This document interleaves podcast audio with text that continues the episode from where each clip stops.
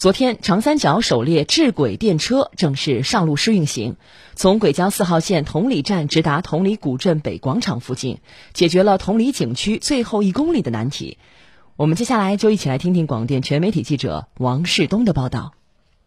周末啊，带着小孩什么的去景区玩啊，可能更方便了。在轨交四号线同里站到同里古镇北广场的路上。四辆有三节编组、全长近三十二米的智轨电车，让前往同里古镇游玩的市民和游客连连点赞。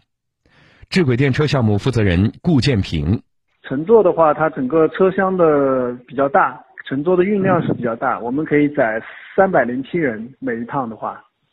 那普通的无论是旅游大巴或者公交车是没有这么大的运量的，所以能解缓解这个黄金周啊或者旅游高峰期的这些。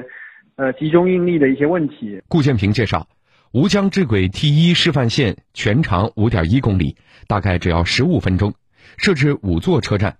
一期实施同里站和同里古镇站两座车站，主要服务于前往同里景区的市民和游客，免票出行，不用考虑堵车停车的烦恼。为期三个月的试运行，主要是为了验证车辆和各个机电设备的系统功能是否完善。车辆在试运行期间还会搜集自动循迹运行数据，检验与各个职能部门工作流程的配合情况和设备稳定性，以及各岗位人员的应急处置能力，为后期的试运营载客打下坚实基础。顾建平预期的。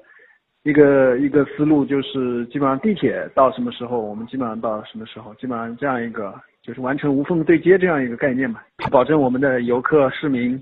下了地铁以后可以直接到景区，或者要回回地回苏州或者到哪里去的话，坐地铁那就是通过这个车来接驳嘛。顾建平表示，三个月试运行结束后，智轨将开通试运营，四辆智轨电车按十五分钟左右的频次发车，方便市民游客出行。